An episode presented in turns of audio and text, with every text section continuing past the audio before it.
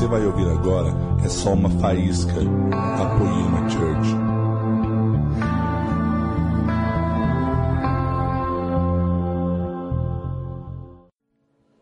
Vocês estão bem?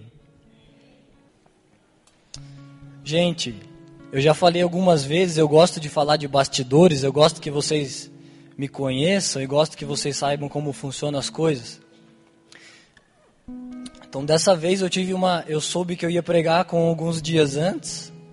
A última vez eu contei para vocês, eu tive foi de madrugada, então eu sofri pouco tempo, porque eu fiquei sabendo três da manhã. Então até as dez da manhã, são só sete horas. Eu fiquei lá com Deus, Deus me usa, faz alguma coisa que você quer falar para a igreja. Então sempre que algum pregador dessa igreja, sempre que ele é convidado para pregar, uma coisa que acontece, vocês não sabem, às vezes tem uma reunião de presbitério, uma reunião de liderança, e alguém pergunta assim: oh, quem pode pregar em tal domingo? Nessa hora, se estava todo mundo falando, ah, eu acho que tem que fazer isso, tem que fazer aquilo. Essa que eu estou imitando é a Maria, claro. Eu acho que tinha que fazer isso, podia pôr uma coisa bem bonita, assim, uma coisa, põe o microfone. Daí alguém fala, quem pode pregar domingo? Daí é um silêncio. Nem barulho de respiração. O povo paga para não pregar paga para alguém sobe prega, eu, pelo amor de Deus, eu faço outra coisa. Porque é uma responsabilidade muito grande, dá um frio na barriga, um, um temor de Deus. Eu não sei quantos de vocês são convertidos, quantos de vocês têm fome por Jesus, quantos estão só visitando. Mas para todo mundo que vai pregar, nunca vocês são número Nunca vocês são a gestão da logística dessa igreja, então fala uma mensagem para o povo para eles continuarem vindo. Sempre vocês são a noiva de Jesus. Sempre vocês são a igreja pela qual Jesus morreu. E a importância com que nós tratamos vocês deve ser o motivo pelo qual fica um clima difícil. E aí dessa vez que eu fui pregar, como sempre, eu fui convidado e aí eu pensei, Deus, como vai ser? O que você vai fazer? Será que eu vou mesmo?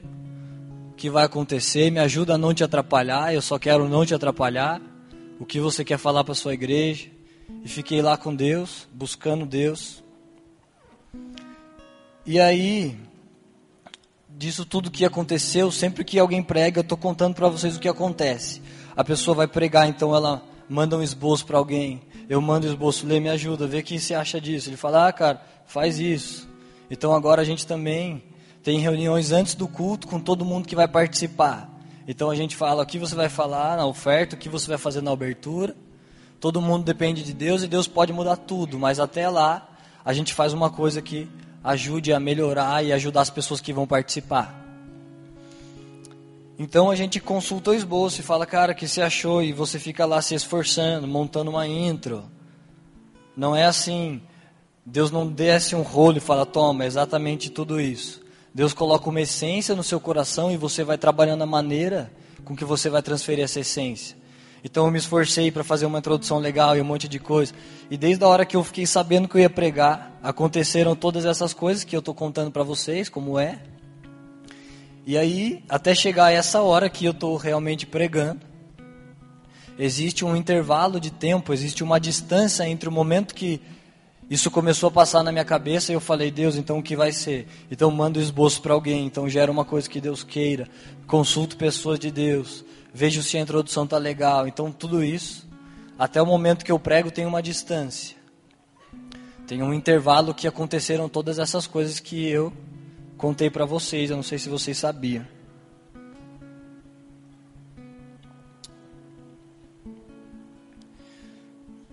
Então, por que eu estou dizendo isso? Eu estou usando isso. A mensagem que eu vou pregar hoje, para quem está anotando, ela é dentro da série Em Busca da Felicidade. E ela se chama Perdão, uma Trava. Então é importante vocês entenderem isso aqui por enquanto, para a gente poder falar disso. Então, nesse intervalo, gente, todos nós temos esse, esse intervalo.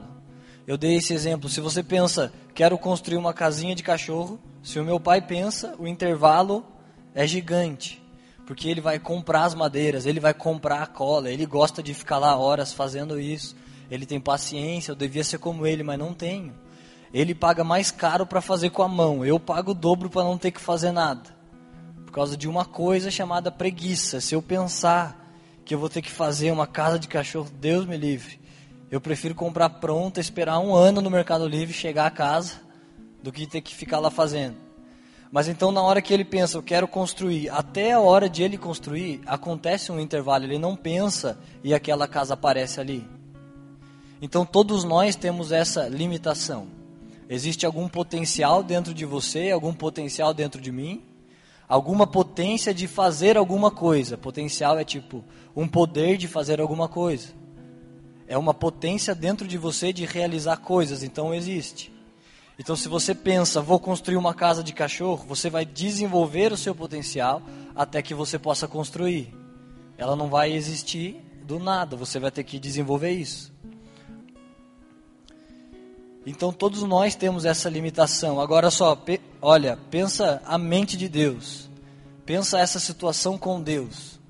Nós temos algum potencial, e a Bíblia diz que Deus é onipotente, significa ele tem todo o potencial todo o poder. Então esse intervalo que existe para nós não existe para Deus. Se Deus pensa, ele não precisa desenvolver nenhuma coisa. Não existe intervalo entre o pensamento e a ação de Deus. Ele é onipotente. Todo o poder, todas as coisas Deus pode fazer. Então ele só pensa e fala: haja luz, e já houve. Haja separação entre a terra e as águas. Então a, a separação que hajam peixes e criaturas. Deus fala e já aconteceu. Não existe esse intervalo para Deus. E com certeza ninguém fica triste de ter esse intervalo. Ele até é o entretenimento na vida, né? Se tudo que você quer aparece na hora, se você quer um novo carro, isso te mantém distraído por alguns anos, então você fica motivado até ter esse carro. E daí a motivação acabou, como a Marcela disse. Então, de conquista em conquista, você vai se entretendo com as coisas. Se tudo fosse assim, por isso talvez que o maior índice de suicídio é dos milionários. Eles têm tudo, qualquer hora. Alguém pobre tem a esperança, se eu ganhar 10 mil, aí vou ser feliz. Cara, se eu ganhar 10 mil, vou ter um carrão, as pessoas vão ver, vou chegar de carrão. Então um pobre vai pensar isso. Um milionário já tem carrão, não é feliz. Já tem a casa na praia, não é feliz. Então ele não tem a ilusão de que essas coisas vão trazer felicidade. Uma ilusão que nós podemos ter, já que a gente não tem esse monte de coisa. A não ser que tenha um milionário aí. E se tiver, você vai saber essas coisas não têm poder de te fazer feliz. Essas coisas não são a razão da felicidade, não é uma boa causa de se viver, ter coisas. Até porque você vai morrer, não vai deixar nenhuma delas. Mas aí não entristece ninguém que tenha um intervalo na nossa vida. Mas isso é um plano de fundo para a gente entender. Imagina se esse intervalo, que nós estamos chamando aqui de intervalo, se esse intervalo é entre o que eu sou, o que eu faço, o que eu tenho, e entre o que Deus realmente tinha para mim, o que Deus realmente pensa de mim, o que Deus queria que eu tivesse. Existe um intervalo em, em muitos de nós daquilo que nós somos e daquilo que Deus diz que nós somos. Eu me lembro até antes de eu me converter, tinha um amigo meu, ele, ele era casado, ele ficava, cara, vamos lá na minha igreja, ficava me enchendo o saco. Um dia eu finalmente fui e conheci um pedaço de Jesus lá. E aí, antes de eu ir na igreja, ele ficava, vamos na igreja. E eu pensava, eu não sabia orar, mas eu falava, Deus, esse cara, ele ora de um jeito assim, oh Deus. E eu pensava que esse cara era algemado com Deus. Eu falava, nossa, o cara é muito de Deus mesmo. O cara não fuma, não bebe. O cara ora pra caramba. Ora de um jeito. Um dia eu, um dia eu vou ser assim. E eu achava que o cara era o máximo. Daí eu fui andando com o cara e eu comecei a ver. O cara não tinha dinheiro para fazer nada. Ele não tinha dinheiro para pagar algumas contas da casa dele. A casa dele passava dificuldade. E eu pensava, Deus, mas por que, que o senhor faz isso com o cara? O cara não faz nada de errado, o cara fica até me tentando levar para a igreja. Por que, que o senhor não dá dinheiro? Eu já ouvi dizer, você é dono do ouro e da prata. Dá um dinheiro pro cara. Eu duvido que o senhor quer que o cara fique vivendo assim. O carro dele tinha 401 trambiques e problemas, a roda amarrada com o barbante, só que o barbante arrebentou, estava amarrado com outro barbante que amarrava o para-choque. E eu olhava, eu falava, Deus, não é possível. Por que você não faz nada então pro cara? Então eu percebi esse intervalo, eu não conhecia a Bíblia, mas hoje conhecendo, existe um intervalo na vida, numa vida como essa, e a vida que a Bíblia está dizendo. Se a Bíblia diz vocês não vão tomar emprestado, mas vocês vão emprestar muitos. Se a Bíblia diz os seus lagares vão ser cheios de vinho, os seus celeiros vão ser cheios de trigo, por que, que alguém tem que ficar pedindo emprestado? Por que alguém não tem dinheiro para o pão se a Bíblia diz que para o justo não vai faltar pão? Com certeza o erro não está em Deus, o erro não está na Bíblia, ela está ali dizendo. Tem um verso: ensina a criança no caminho puro e reto, que quando ela crescer ela não vai se desviar dele. Tem filho de crente, os caras ensinam no caminho puro e reto. Mas a Bíblia diz, e ele não vai se desviar, mas esse desvia. Mas a Bíblia diz que não vai desviar. A única coisa que eu encontro, se você tiver outra explicação, me fala, mas é que o caminho que foi ensinado não é o puro e reto. Puro e reto não é sentar na igreja, não é ficar na escola dominical. Caminho puro e reto é apresentar Jesus. Ainda que você possa vir na igreja, isso é uma coisa que faz parte da vida cristã, mas conhecer Jesus não é ficar sentado, não é vir na igreja. É bem mais do que isso, isso é só um pedaço do nosso ofício. Nós somos a noiva, como eu falei, a noiva de Cristo, a igreja de Deus. Pensa se uma noiva, se um cara vai casar com uma noiva. Ele está apaixonado por essa noiva. E pensa se todo o tempo que eles têm junto é uma vez na semana, eles estão juntos duas horas.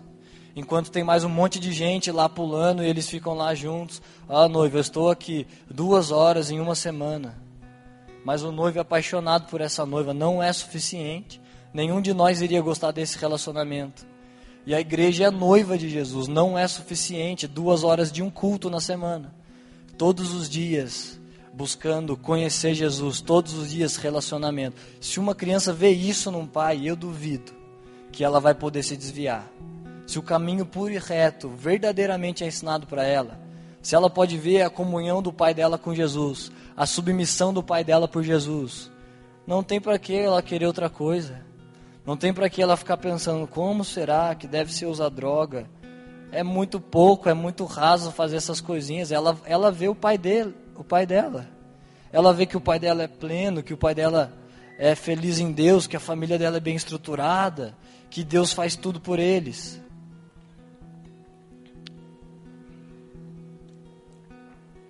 Então esse intervalo humano, essa limitação humana que nós temos não é triste, mas é triste se esse intervalo é o que Deus pensou de nós e o que nós realmente somos. Todo mundo conhece a história de Davi, o homem segundo o coração de Deus. Agora pensa se você consegue imaginar o caráter de Deus pensando assim, ó, esse cara é escolhido. Deus falando de Davi. Ele vai ser conhecido, ele vai governar as nações, ele vai me querer mais que outras coisas que ele podia desejar qualquer coisa, ele pediu: Deus, uma coisa eu peço, está em sua casa. Então Deus sonhando a respeito dele, Deus fala: ele vai tocar as nações, ele vai governar com sabedoria e também vai cometer um adultério e também um assassinato. Vou ter que fazer isso porque vai ajudar a vocação dele. Imagina se Deus ia sonhar isso para esse cara. Então ele foi um cara top da Bíblia. E eu olho isso me dá muito temor porque todas as pessoas monstruosas no bom sentido da Bíblia. Todas elas tiveram uma coisa que Deus não sonhou para elas. Abraão teve Ismael, Moisés feriu a rocha. A tribo de Levi, que eram os escolhidos, também abandonaram o Senhor. Eles escolheram o Senhor no deserto, mas depois também erraram. E depois eles erraram, Deus levantou a tribo de Judá, que era o povo de Deus. E Judá também trocou o Senhor. Então, todo tempo na Bíblia você vê Deus correndo por um relacionamento com o homem e o homem trocando isso. Então, Deus não sonhou isso para Davi, mas é a história de Davi. Ele não construiu o templo porque Deus falou: você não vai poder construir. Suas mãos estão manchadas de sangue. Eu preciso de mãos limpas para construir minha casa. Deus não sonhou um adultério, mas Davi se enfiou. O que Deus tinha para Davi estava aqui, mas durante esse intervalo, Davi se enfiou num adultério, Davi se enfiou num assassinato. Não era o que Deus tinha. Mas o temor que eu tenho é se Davi, que é segundo o coração de Deus, se Davi que foi o que foi. Imagina se na nossa vida esse intervalo nos faz enfiar coisas nele. O que Deus queria era um homem íntegro, de caráter. Que ele fala e as pessoas dão credibilidade. Que ele fala e é como se Deus falasse. Mas daí no intervalo o cara coloca um monte de migué, ele fala, as pessoas dão risada. Ele fala, cara, Segunda-feira, meio-dia, tô aí. O povo ri, porque não vem. Na terça, terça-feira, tô aí. Ele não vem. Ah, não, na quarta, eu, Deus não pode ter sonhado isso. Todos nós temos falhas e eu tenho várias e elas constroem esse intervalo. Esse intervalo entre o que Deus quer, quer que a gente seja e aquilo que nós realmente somos. Então, o objetivo dessa série é buscar a felicidade que Deus separou para o seu povo. Eu também duvido que Deus falou: Ó, o povo vai me buscar, mas feliz não vão ser, não. Vão ter várias coisas, mas feliz não vai dar para ser, porque é muita tribulação, né? Então, a alegria não vai dar para ter. Então, é claro que a Bíblia promete tribulações, provações, aflições. Esse, esse é o tipo de promessa que, se você não crer, vai se cumprir mesmo assim. No mundo vão ter aflições.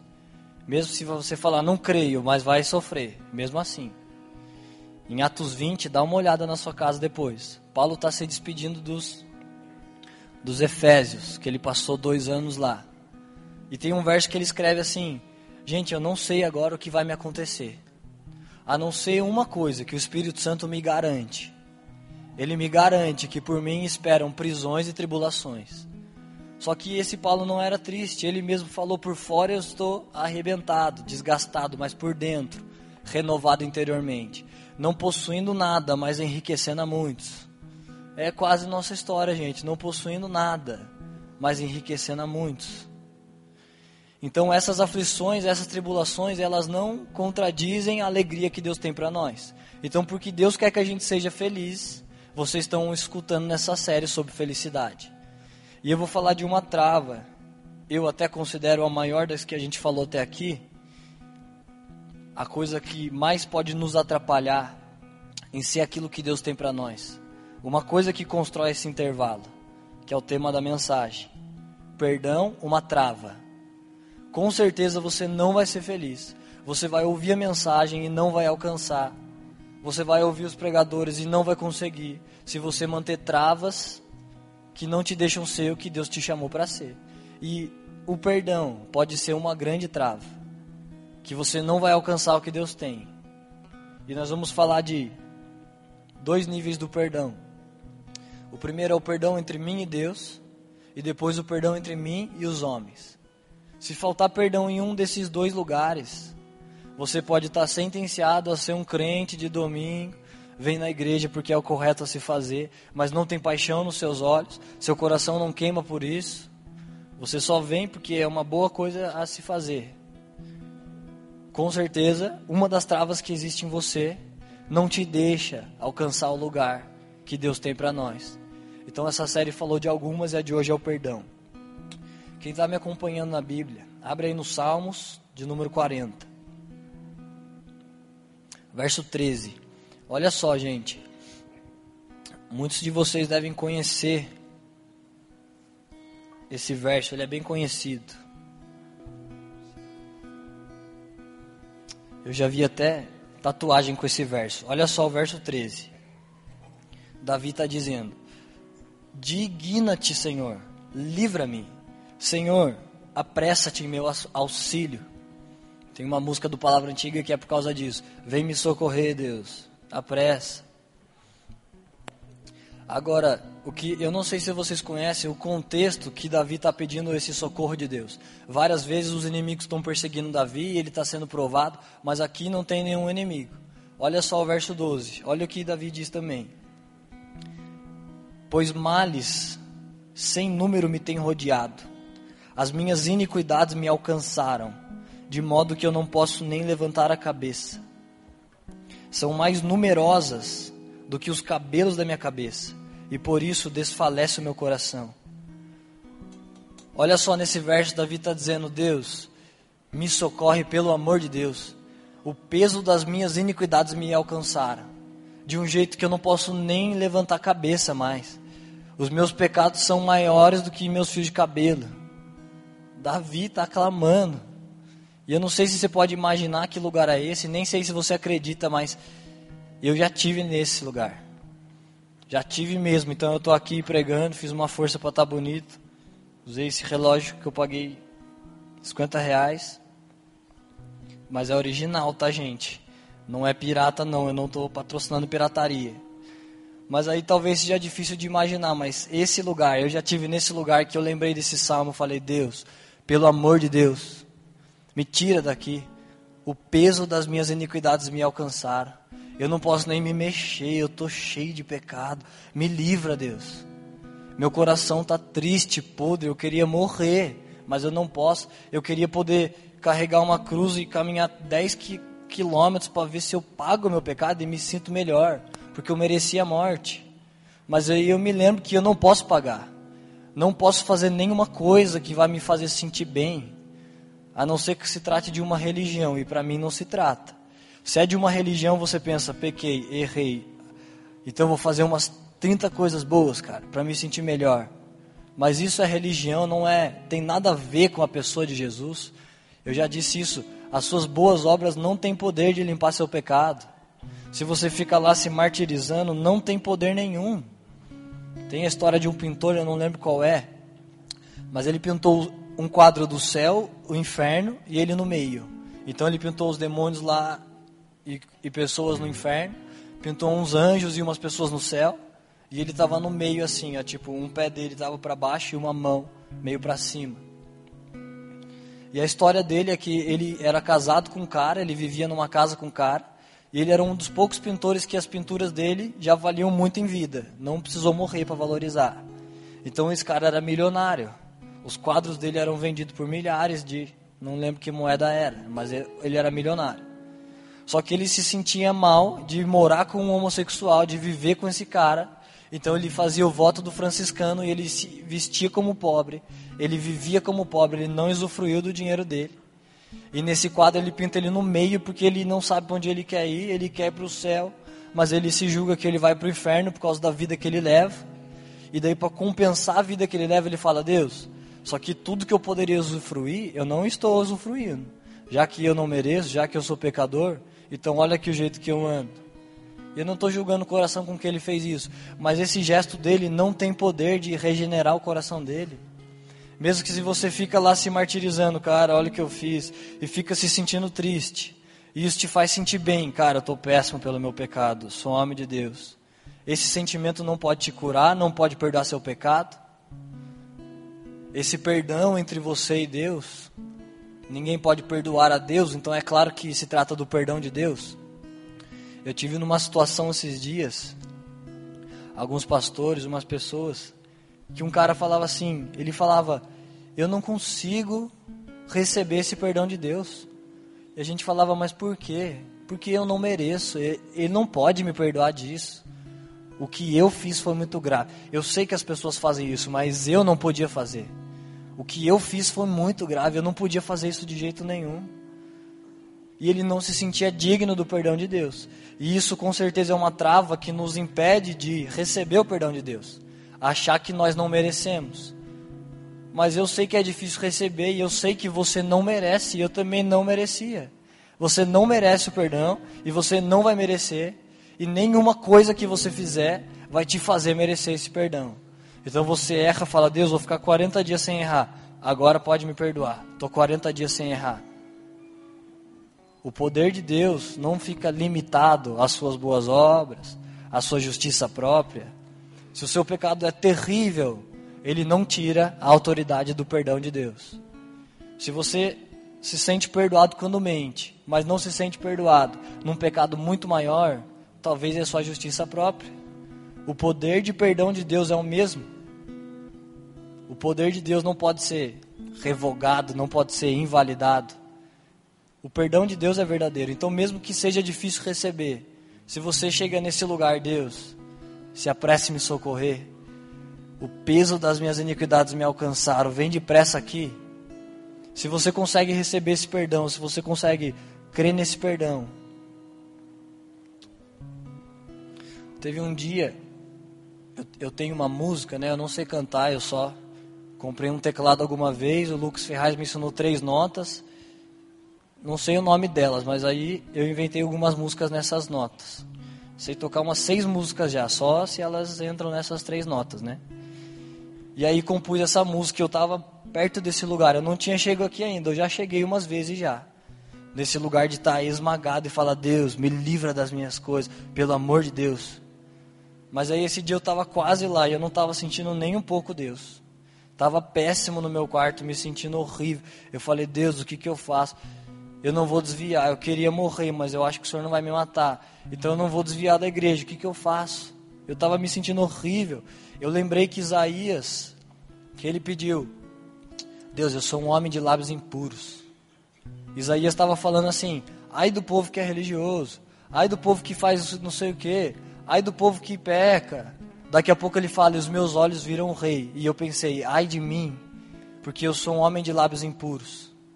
Meus olhos viram o rei e eu sou um homem de lábios impuros. E eu lembrei de Isaías e falei: Deus, eu sou um homem de homem impuro, não sou de lábios. Meu coração é impuro, os meus olhos, as minhas motivações, a minha mente, eu preciso mergulhar num balde dessas brasas. Eu lembrei que aquelas brasas tiveram o poder de purificar Isaías. E a maneira que eu me sentia, ninguém podia me ajudar. Só o poder de Deus podia me regenerar. E eu lembrei, Deus, o Senhor fez isso por um cara. O Senhor fez isso por Isaías. E o Senhor ama ele, e a Bíblia diz: Deus amou ao mundo. Então, se eu estou no mundo, você também me amou. Então, se você fez para ele, eu estou pedindo, faz por mim.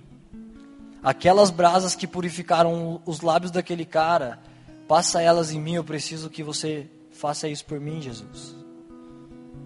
Daí eu fui lá no teclado sem sentir nada, eu falei, vou fazer uma nota, vamos ver o que sai. E eu comecei a lembrar dessas coisas que eu estou falando.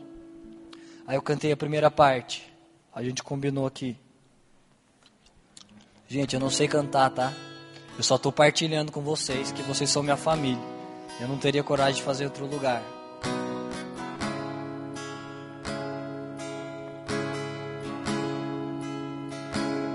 Que brasas são essas? Que poder é esse? Porque Isaías e por que não eu? Tá bom por enquanto. Desculpa fazer vocês me ouvir, mas faz parte da mensagem. Eu preciso cantar. E aí a hora que eu falei, eu falei, Jesus, que brasas são essas que purificaram esse homem, mudaram esse cara? Então ele não era santão melhor que eu. Se ele era um homem de lábios impuros, eu sou também inteiro impuro. E que brasas foram essas que mudaram ele, me muda também. E eu tava lá sem sentir nada, gente. Eu falei, Deus, não faz isso comigo. Me faz sentir alguma coisa, eu tô à beira da morte. Vem aqui no meu quarto, não me resiste, eu tô pedindo para você. E comecei a cantar a segunda parte.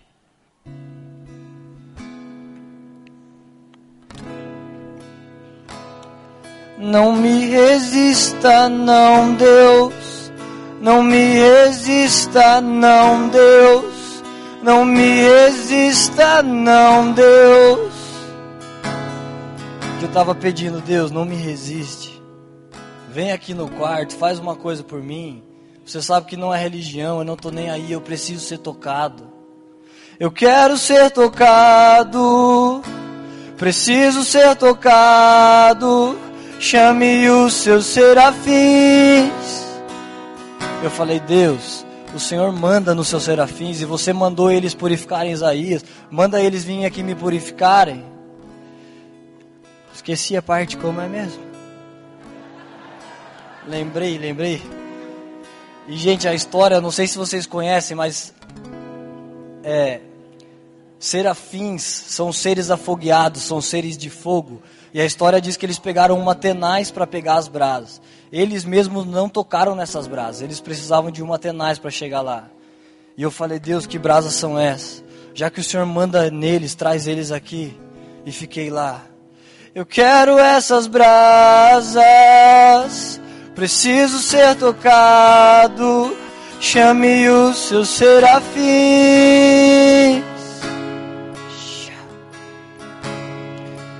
E aí começou a entrar uma coisa lá no quarto.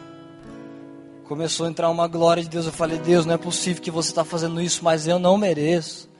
O que eu estou fazendo para você vir aqui, eu não mereço. E daqui a pouco eu já estava me sentindo incrível lá no quarto. Aí eu lembrei de uma música, não sei se é louvor. É um jazz de um cara chamado James Farrelly. Mas o refrão diz assim: You and I, você e eu, você e eu, isso é tão incrível. Você e eu, isso parece ser impossível. E eu fiquei pensando, Jesus, você e eu, isso parece ser tão incrível. Isso é quase impossível. Alguém vai dizer um dia, você parece com Jesus, você é benção, mas só eu e você vamos saber a verdade, Jesus. nós vamos saber que é por você, que só tem a ver com você. Que quando eu estava lá esmagado de iniquidades, o seu perdão veio e eu não merecia. Eu não fiz nenhuma coisa para te atrair, eu estava lá péssimo. Eu só pedi, não me resista, Deus. Faz uma coisa por mim. Me limpa de novo, me faz me relacionar de novo. E fiquei lá e daqui a pouco eu já fiquei horas e Deus fez isso comigo algumas vezes não é o suficiente para a gente não ficar brigando com o perdão de Deus. É verdade que a gente não merece, mas é mais verdade que Ele perdoou. Você não pode ficar disputando com essa verdade, porque Deus é onipotente, você é só algum potente, alguma potência, mas Deus tem toda. E Ele usou toda a potência para nos perdoar. Se você aceitar, você vai destruindo esse intervalo entre aquilo que você é e aquilo que Deus quer que você seja. E o segundo ponto é o perdão entre mim e os homens. Alguém, não sei quem, disse essa frase. Se deixarmos a mágoa entrar em nossos corações pela porta da frente, a felicidade sairá pelas portas dos fundos. Hum.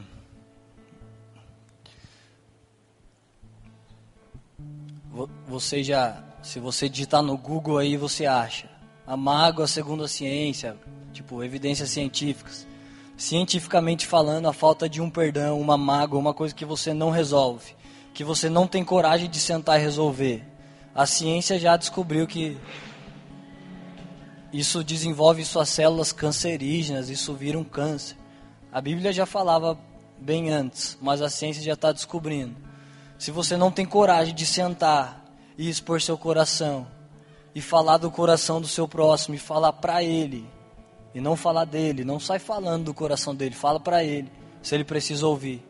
Se você não tem essa coragem, se você fica guardando essa mágoa, você também, você vai ouvir sobre felicidade, você pode pregar sobre felicidade. Você pode aconselhar alguém no seu trabalho, na sua faculdade, cara, para você ser feliz, mas você não vai ter essa felicidade se você não é bem resolvido com as pessoas. Principalmente se você é um crente, se você está aqui na igreja, para você ainda é pior ainda. Tem uma coisa, um, um entendimento de liderança, vamos chamar assim.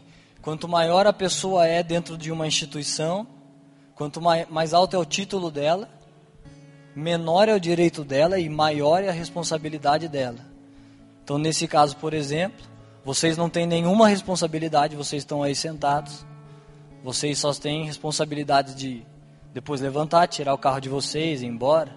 E vocês têm todo o direito. Se eu errar algum verso, você tem todo o direito de me falar. Se eu disse uma coisa que não é bíblica, você pode me falar, você pode me ajudar a entender. Se eu estiver errado, a gente vai conversar. Se você estiver errado, a gente também vai. E você tem todo o direito e nenhuma responsabilidade. E eu tenho toda a responsabilidade. Porque vocês são a noiva de Jesus e nenhum direito. Jesus nos chamou para estar aqui nessa vez nessa formação. Várias vezes eu estou sentado, dessa vez estou partilhando uma coisa, e a responsabilidade é muito maior quando você está aqui. Então a sua responsabilidade, mesmo se você não tem nenhum título, a sua responsabilidade de ser cristão, sua responsabilidade em querer conhecer Jesus. O único motivo que vale a pena você vir nessa igreja, você está sentado aí, é se você quer conhecer Jesus. Se você veio porque tem jovem, tudo bem, pode vir. Se você veio porque tem irmã bonitas, tudo bem, mas você não pode continuar vindo por causa disso.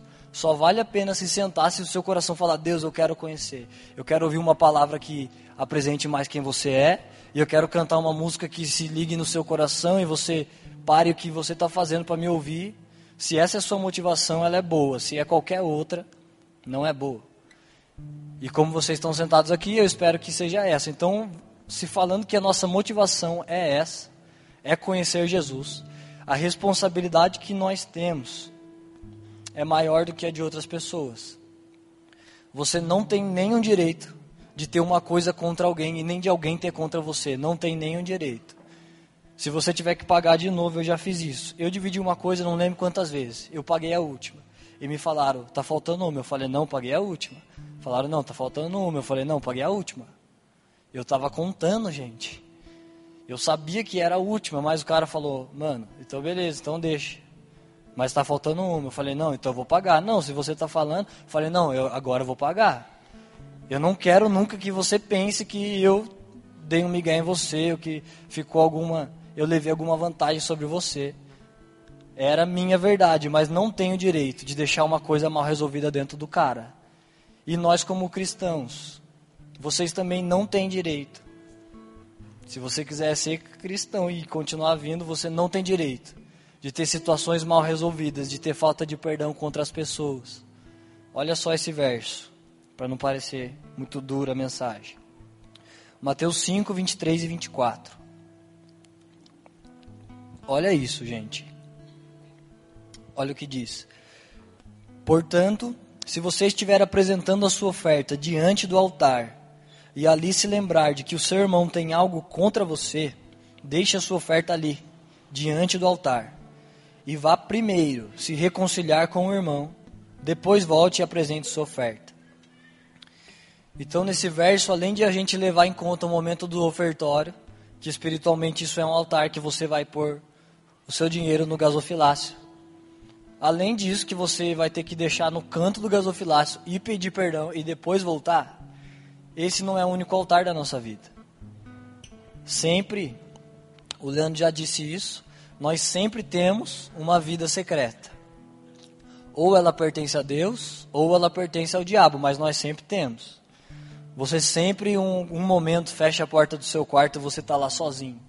Lá você não tem para que interpretar, não tem ninguém assistindo. Está você e você. E aquele momento, aquele seu secreto, ou vai pertencer a Deus ou ao diabo. Então, naquele lugar de secreto existe um altar. Ou você vai adorar o Senhor, ou você vai quebrar o altar, ou você vai adorar o diabo, mas existe um altar.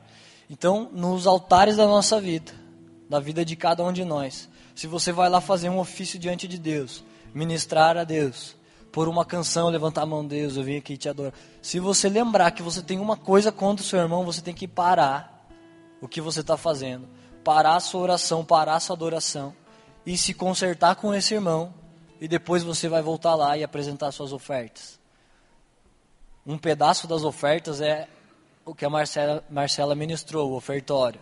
A gente começou ofertando a nossa adoração e depois a nossa vida, depositando o fôlego de, que Deus nos deu de volta aqui dentro. Deus, eu levei meses para ganhar isso e eu te devolvo aqui agora. Toda uma coisa de adoração que esse momento envolve. Então, além disso, a nossa vida precisa ser uma oferta a Deus. Então, sempre que você for ofertar uma coisa, mas você lembrar pessoas têm algo contra mim, eu feri pessoas. Você vai ser perdoado do seu pecado. O Senhor já perdoou, mas se isso feriu pessoas, você vai lá arrumar. Se isso feriu pessoas, você precisa ir lá consertar isso. Aqui na igreja aconteceu uma vez uma situação de um perdão faz bastante tempo. Mas na hora da adoração, tinha um cara que uma parente dele foi violentada sexualmente e o cara que violentou estava na igreja também. E na hora da adoração, esse cara foi lá, abraçou o cara e liberou perdão e perdoou ele. Então, graças a Deus, esse cara que violentou ela, ele foi preso. É claro que ele foi. Perdão não é antônimo de justiça. A justiça vai se cumprir do mesmo jeito. Então, se o seu tipo de erro comprometeu alguém, se você feriu alguém, você vai lá arrumar. Você precisa primeiro crer, receber o perdão de Deus e depois se consertar com os homens.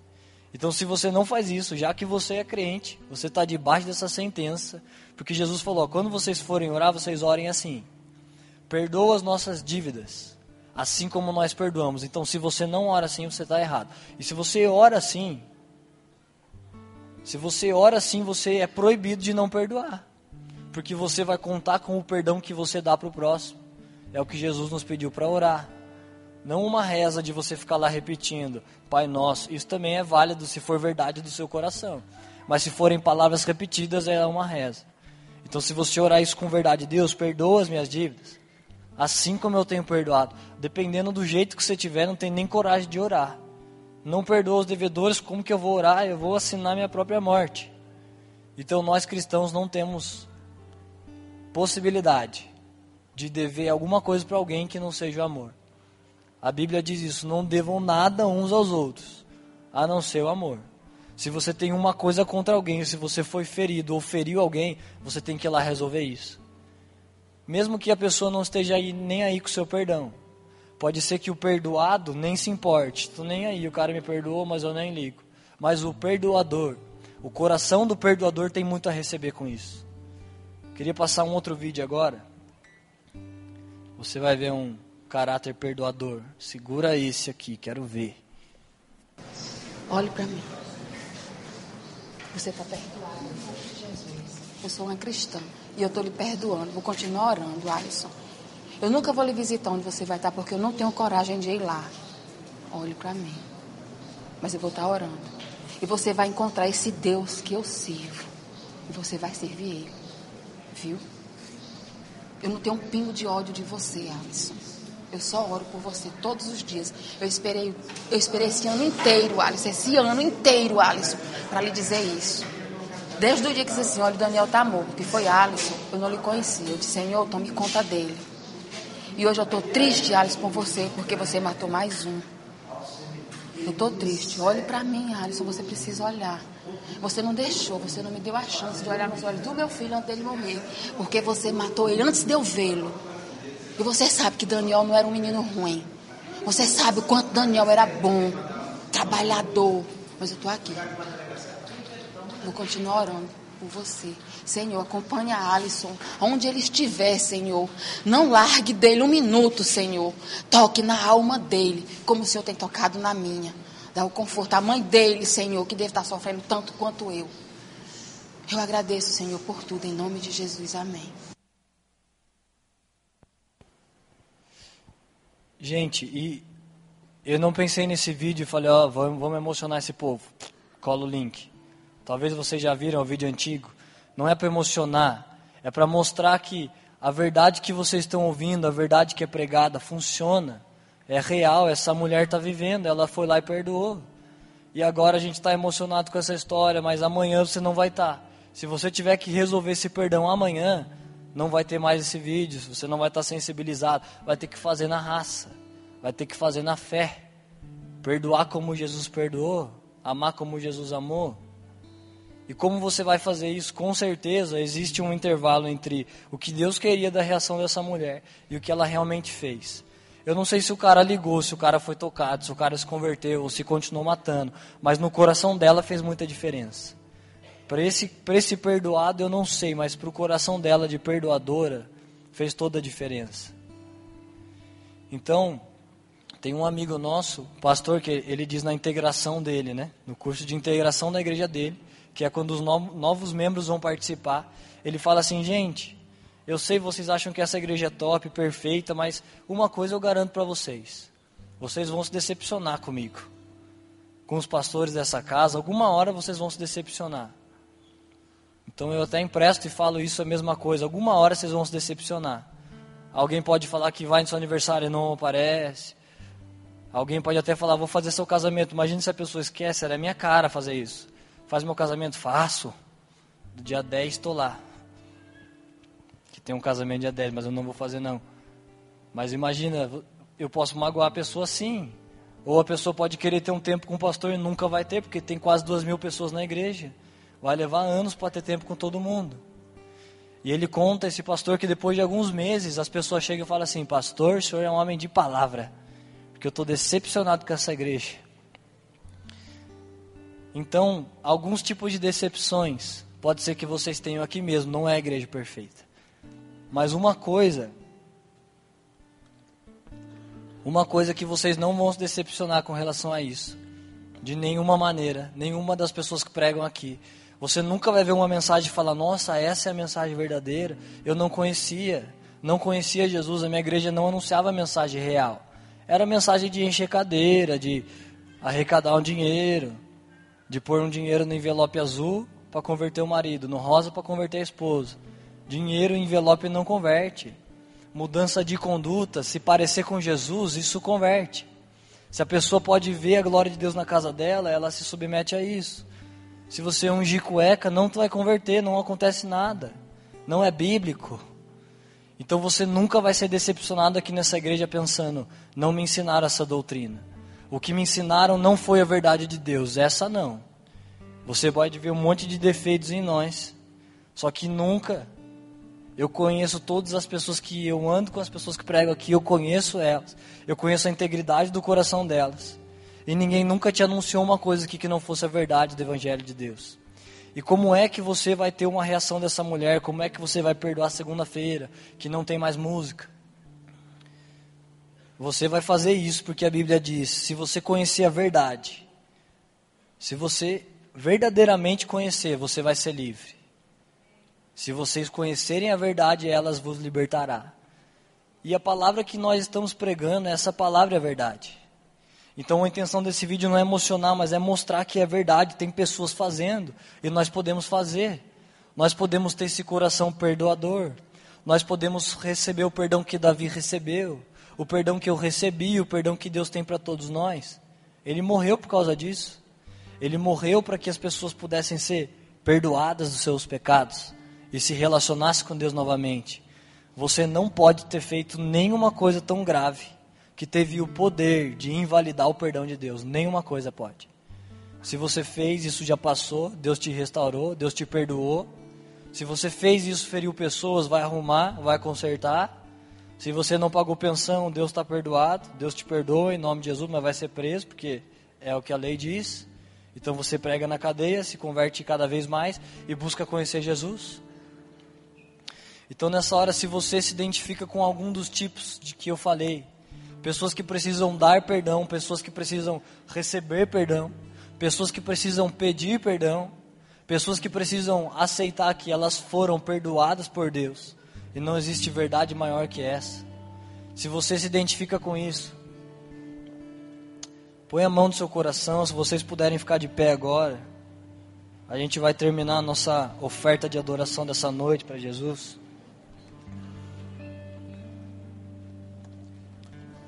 Se você está em um desses lugares que eu falei, se esses intervalos, se a falta de perdão, você identifica que isso tem travado sua vida, põe a mão no seu coração, só como um ato de rendição, de Jesus, eu te preciso, faz uma coisa no meu coração, me dá um caráter perdoador, me faz aceitar o seu perdão, muda o meu coração de pedra. Não me deixa pensar que é pelas minhas obras, que é pela minha dignidade, é pela sua, é pelo seu sangue, não foi pelo nosso. Ninguém aqui recebeu uma coroa de espinho, Jesus. Ninguém é melhor do que ninguém. Todos nós precisamos de você. Precisamos receber e aceitar o seu perdão. Nos faz uma nova pessoa a partir de hoje. Não nos deixa viver vítimas dessa trava, Jesus. Não nos deixa viver uma vida bem abaixo daquilo que o Senhor separou para nós. Não nos deixa ser vítima desse intervalo. Não nos deixa enfiar coisas na nossa história que o Senhor nunca planejou. Eu sei que o Senhor não vai nos usar como um fantoche e nos livrar de tudo isso, mas influencia o nosso coração, ativa o nosso coração numa paixão maior por você, de um jeito que a gente acredite nas suas verdades, que a gente viva as suas verdades, Jesus. Ensina a sua igreja a perdoar, ensina a receber o perdão, como o Senhor orou por aquelas pessoas que te apedrejaram, que te cuspiram. Você orou que eles fossem perdoados porque eles não sabiam o que estavam fazendo. Ensina essas pessoas a perdoarem, Jesus. Ensina elas a receberem o seu perdão, Jesus. O Senhor as perdoou. Essa é a verdade sobre nós. O Senhor nos perdoou, Jesus. Crava esse perdão no nosso coração, por favor, Jesus. Faz uma coisa por nós essa noite, Jesus. Faz uma coisa por nós essa noite, Jesus.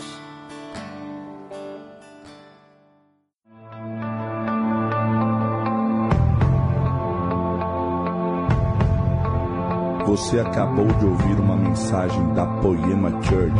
Para mais informações, acesse o nosso site poema.com.br.